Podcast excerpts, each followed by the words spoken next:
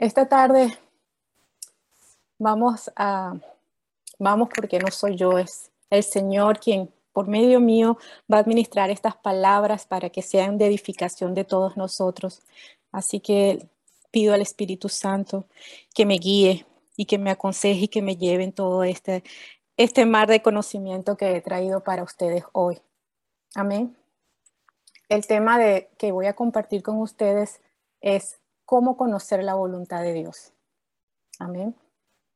Hermanos, ¿no les ha pasado que en medio de las adversidades, esperando salir de esa situación en nuestra mente que es bombardeada, esa adversidad, y nos bombardean pensamientos, muchos puestos por el enemigo, ¿verdad? Provenientes del enemigo, que nos dicen, todavía esperas algo. ¿Dónde está tu Dios en quien está depositada tu confianza? Tú puedes resolver esa situación como lo hacías antes, ¿te acuerdas? No estabas mejor como estabas antes, antes de buscarlo, ¿no? Porque sigues confiando en Dios. El mismo rey David hizo una plegaria pidiendo ayuda en medio de su aflicción. Se preguntó, ¿Hasta cuándo, Jehová? ¿Me olvidarás para siempre? ¿Hasta cuándo esconderás tu rostro de mí? Eso lo vemos en el Salmo 13, versículo 1, en capítulo 1. Versículo 13, perdón, capítulo 13, versículo 1. Hermanos, vivimos por fe. Creemos en cosas que no se ven naturalmente o que las podemos tocar, percibir con nuestros sentidos nuestra, fe debe alimentarse diariamente para así desarrollar la confianza en esperar la voluntad de Dios para nuestras vidas. Pero no es que nos vamos a quedarnos sentados y esperar. No, no, no, no, no. La voluntad de Dios no se encuentra escondida para nosotros. Y es que la mejor manera de encontrar la voluntad de Dios es hacer la voluntad de Dios. ¿Estamos dispuestos a hacerla realmente? ¿Sí, hermanos? Entonces, ¿qué necesitamos saber? ¿Dónde debemos estar? ¿Qué debemos hacer? Es importante tener en cuenta que la voluntad de Dios se trata de Él y no de nosotros. Es querer permanecer conectados con Dios, disfrutar esta vida pero en su presencia. Crecer siguiendo su guía, porque sabemos que la voluntad de Dios tiene la más alta calidad y en cambio nuestros planes son mediocres comparados con la voluntad de Dios. Para conocer la voluntad de Dios, debemos enfocarnos en su palabra. Y es allí donde comienza verdaderamente el estudio que les voy a compartir.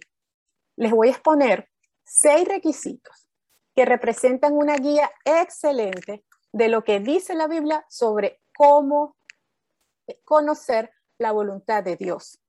Pero es la voluntad universal, es la voluntad moral, es la voluntad que todos los creyentes debemos obedecer a partir de esos seis requisitos, a partir de esos seis mandatos que debemos obedecer, que debemos cumplir, vendría entonces lo que es nuestra, la voluntad de Dios específica para cada uno de nosotros.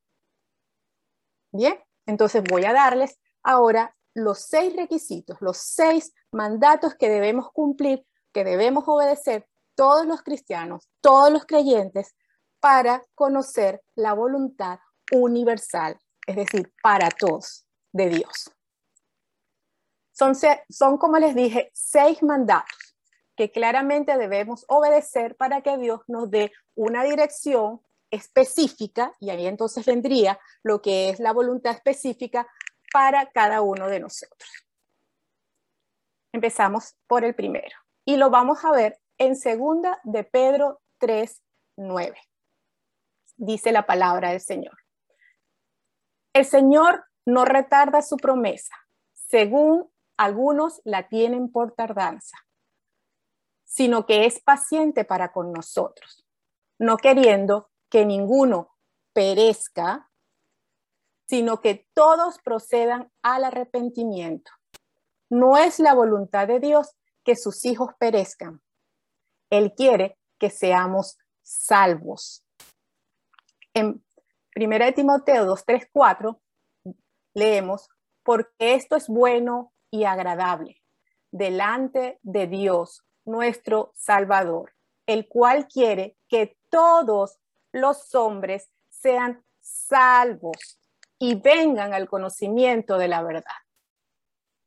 Entonces, hermanos, para conocer la voluntad, el primer requisito, el primer mandato, es necesario ser salvos, la salvación.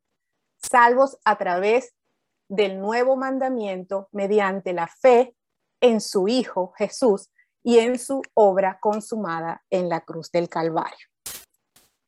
Ahora seguimos con el segundo requisito y lo vemos en Gálatas 5:16. Digo pues, andad en el Espíritu y no satisfagáis los deseos de la carne. Vivir controlados por el Espíritu. Gloria a Dios. No hagamos oídos sordos a Efesios 5, 17, 18, cuando dice, por tanto, no seáis insensatos, sino entendidos de cuál sea la voluntad del Señor. No os embriaguéis con vino, en lo cual hay disolución. Antes bien, sed llenos del Espíritu. Vivir llenos del Espíritu no es una opción, no es opcional. Para dejar que el Espíritu nos controle, tenemos que conocer, estudiar, escudriñar la palabra, hacerla nuestro día, nuestro pan diario.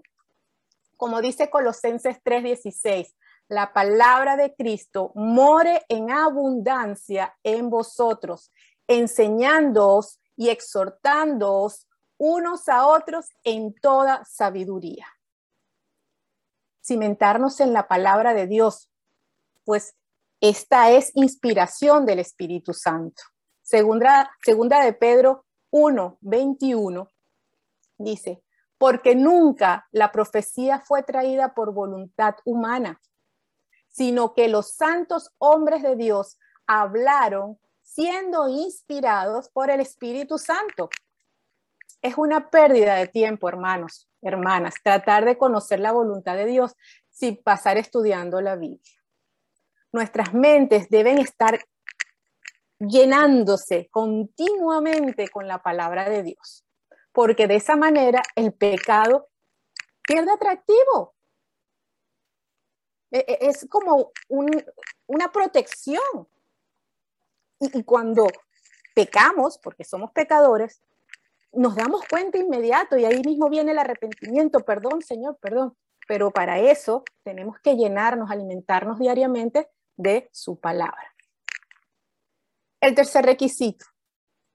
Entonces ya vamos dos, la salvación, llenarnos del Espíritu Santo a través de su palabra. La tercera, el tercer requisito lo vemos en Mateo 22, 37. Amarás al Señor, tu Dios, con todo tu corazón y con toda tu alma y con toda tu mente, con todo tu ser. Eso es lo que quiere decir. Rendirnos a Él antes de conocer su voluntad.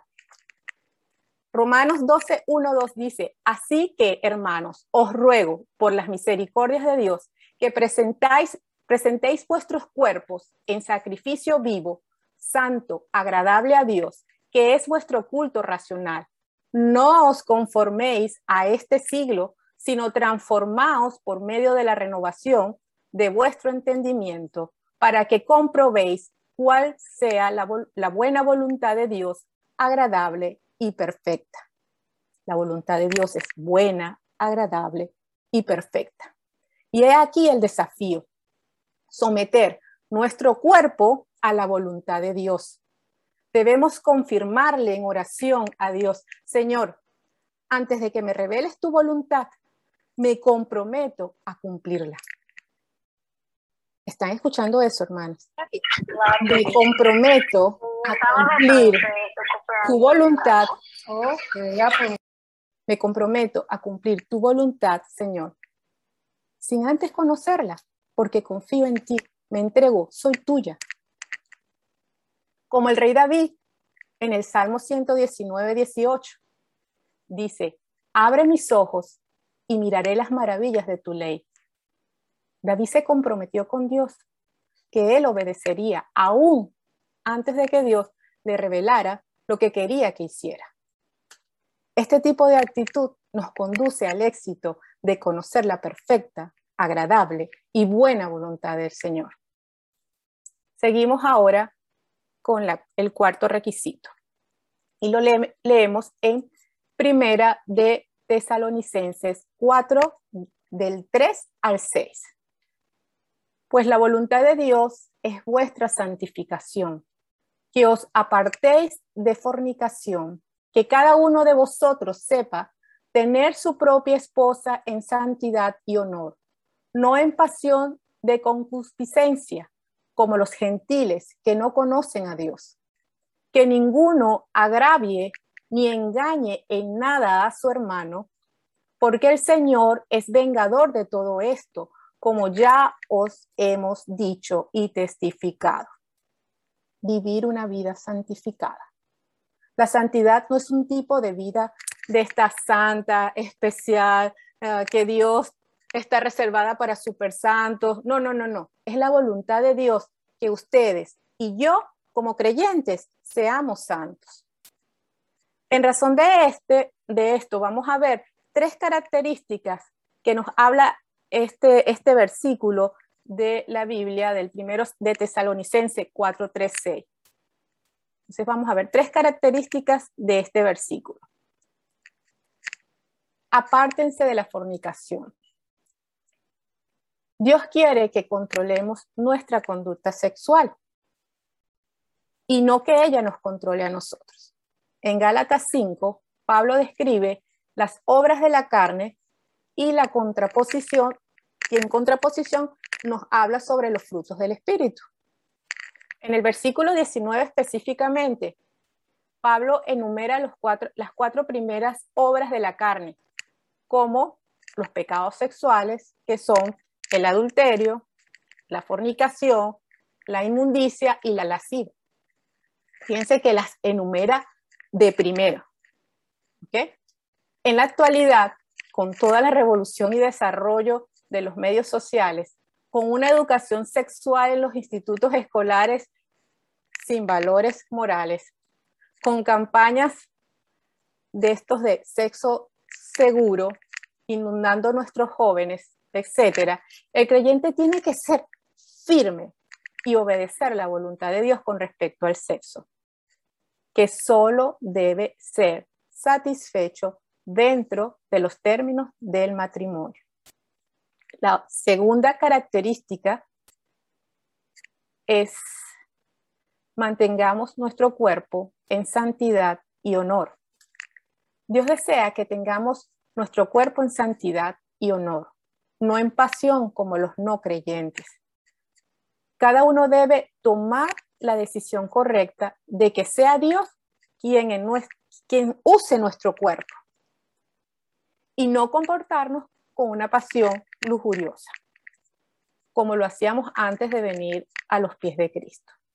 Hermanas, hermanos, tenemos que tener cuidado porque el mundo rebosa de pasión por el cultivo de la lujuria. La pasión puede fácilmente, si nos descuidamos, en chin, en una llama peligrosa. Así que hay que estar alertas. La sociedad cada día está más perdida, lamentablemente.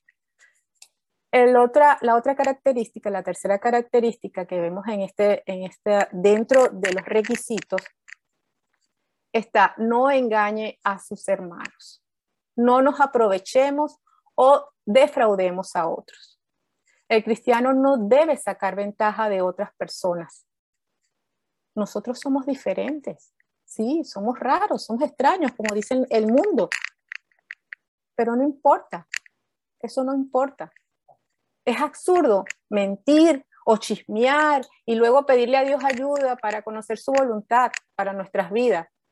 Vamos a ser honestos, vamos a ser diferentes de buena manera, digamos la verdad siempre y mostremos interés por el bienestar de todos, de todos. Ahora sigamos, después de haber visto estas tres características dentro del, requisito, del tercer requisito, del cuarto requisito, ahora vamos a seguir con el cuarto requisito mandato. Está en primera de Pedro 2, del verso 13 al 15. Por causa del Señor, someteos a toda institución humana, ya sea al rey como a su, como a superior, ya a los gobernadores como por él enviados para castigo de los malhechores y alabanza de los que hacen bien, porque esta es la voluntad de Dios, que haciendo bien hagáis callar la ignorancia de los hombres insensatos. Hermanos, Dios demanda a los cristianos que obedezcamos a las autoridades, gobiernos, leyes, inclusive a nuestros jefes si desobedecemos a una autoridad constituida, estaremos violando la voluntad de Dios. Si bien es cierto que la mayoría de los gobiernos en el mundo han sido y son malos, perjudiciales para el pueblo, muchos de ellos, si no lo obedecemos, si no nos sujetamos a ellos, la anarquía gobernaría y sería más difícil cumplir la voluntad principal de Dios, que es predicar el Evangelio a todo el mundo. Ustedes imagínense la anarquía, si hoy en día la gente pues no cumple con las normas, tenemos gobiernos corruptos por todos lados, sería peor. Entonces nosotros tenemos que sujetarnos a las leyes o a los gobiernos legalmente constituidos. Somos el ejemplo a seguir para otras personas. Pagar nuestros impuestos, respetar los derechos de los demás, pagar nuestras deudas, etc. Si nuestros gobiernos aprueban leyes contrarias, y aquí es importante aclararlo, ¿verdad? Si estos gobiernos o nuestros gobiernos, ¿verdad? Aprueban leyes contrarias a las leyes de Dios, nuestro deber es trabajar para cambiarlas, pero nunca tomar la ley en nuestras manos, porque esa no es la voluntad de Dios. Amén. En primera de Pedro 3.17 dice, porque mejor es que padezcáis haciendo el bien, si la voluntad de Dios así lo quiere, que haciendo el mal. Amén. El cuarto requisito está en primera de Tesalonicenses 5.18. El sexto requisito, perdón. Dad gracias en todo, porque esta es la voluntad de Dios para con vosotros en Cristo Jesús. Dad gracias. Ser agradecidos, hermanos. Demos gracias a Dios por habernos creado, por habernos dado la vida, por habernos liberado del poder del pecado, por guiarnos en cada momento, porque estamos aquí, respiramos, tenemos salud. Cuando andamos en el Espíritu, reaccionamos con una actitud agradecida a todo, a todo. La queja, la impaciencia, no son parte de la voluntad de Dios. Para el Espíritu Santo es más fácil guiarnos para que hagamos la voluntad de Dios si estamos en una actitud de agradecimiento. Si estamos viviendo circunstancias adversas, ¿verdad? Recordemos reemplazar la queja por la acción de gracias. Hagamos esto una prioridad en nuestras vidas. Ya tenemos ejemplos en la Biblia ¿verdad? Donde el pueblo, por ejemplo, de Israel vivía quejándose y quejándose. Y eso no es lo que quiere el Señor. Eso no es lo que quiere el Señor. El Señor no quiere la queja. El Señor quiere que confiemos en Él, que creamos en su palabra, que creamos en sus promesas, que creamos que Él nos ama. Hermanos, hermanas, vamos a grabarnos este concepto en nuestras mentes y quiero que ustedes la voy a leer lentamente para que si quieren tomar nota, porque es un pensamiento, es un concepto muy, muy, o sea, que les va a, a romper a veces a, muchos paradigmas. Escuchen, Dios tiene un propósito para nuestras vidas. Dios tiene un propósito para nuestras vidas. Él ha diseñado un plan para nosotros.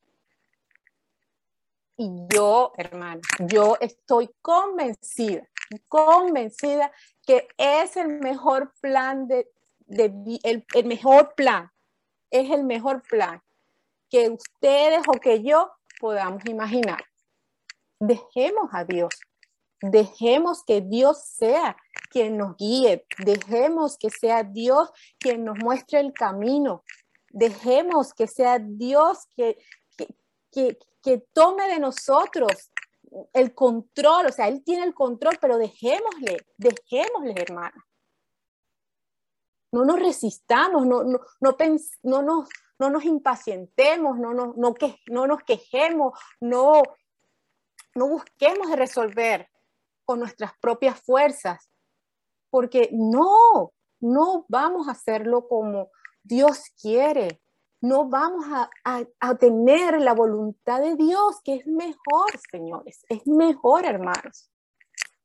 Podemos rendirnos con alegría a la voluntad de Dios, porque sabemos que su voluntad es buena, porque Él es un Padre amoroso. Hermanos, yo entiendo que, que cuesta a muchas personas, a muchos hermanos o a, muchas personas empezando a creer que del amor del Señor, porque es, es, tan maravilloso o, muchas personas piensan el concepto del amor en la carne, pero es que el amor de Dios se rompe todo eso, rompe esas barreras. Es un amor que yo no consigo palabras, quedan cortas para describirlas, hermanas. Tenemos que confiar en Él, porque Él nos ama de verdad. Es posible que Dios no nos guíe por el camino de nuestra preferencia, porque esa es otra que puede ocurrir. Pero estamos dispuestos, dijimos que teníamos que estar dispuestos a aceptar su voluntad antes de nuestros deseos, antes de nuestros planes pero no tengamos dudas que a la larga, ¿verdad? Su camino es el mejor. Romanos 8:32 nos recuerda que Dios no escatimó ni a su propio Hijo, sino que lo entregó por todos nosotros. ¿Cómo nos dará también con Él todas las cosas? ¡Wow! Es que yo lo leo, lo estudio, lo veo, este, este, este versículo, y me pregunto, tanto nos ama, sí, así tanto nos ama. Dio a su Hijo por nosotros. Un Dios que sacrificó a su propio Hijo para darnos la salvación debe ser digno de confianza. Creer que tiene en cuenta sus mejores intereses para nuestra vida en el presente y para nuestro futuro. Entonces, hermanos, estos requisitos que les acabo de compartir no son opciones que debemos considerar. Son en cambio órdenes que Dios nos ha dado, ha dado en su palabra y que debemos obedecer. Mientras más dispuestos estemos de conocer su palabra, mientras más tiempo estemos en intimidad con el Señor, más fácilmente descubriremos la voluntad de Dios para nuestras vidas. Señor, gracias, gracias, gracias, porque he aprendido en este tiempo a desear conocer tu voluntad para mi vida. Gracias, gracias, papito lindo, porque mi petición en mis oraciones es que quiero obedecerte y cumplir tu voluntad, que es buena, perfecta y agradable. Y sí, Señor, que se cumpla tu voluntad y no los deseos de mi corazón. Si estos difieren de los tuyos, no, Señor, que se cumpla tu voluntad. Yo quiero que mi vida te complazca a ti, no a los hombres. Yo quiero ver tu rostro sonriente cada vez que hago algo que te place. Yo quiero pedirte que me guíes por el camino estrecho. Yo quiero que se haga como tú quieres, Señor. Padre, haz tu voluntad, porque tú eres mi Dios. Te amo, Señor. Te amo. Amén. Amén. Hermanas, hasta aquí este estudio de cómo conocer la voluntad de Dios universal para todos nosotros. Amén.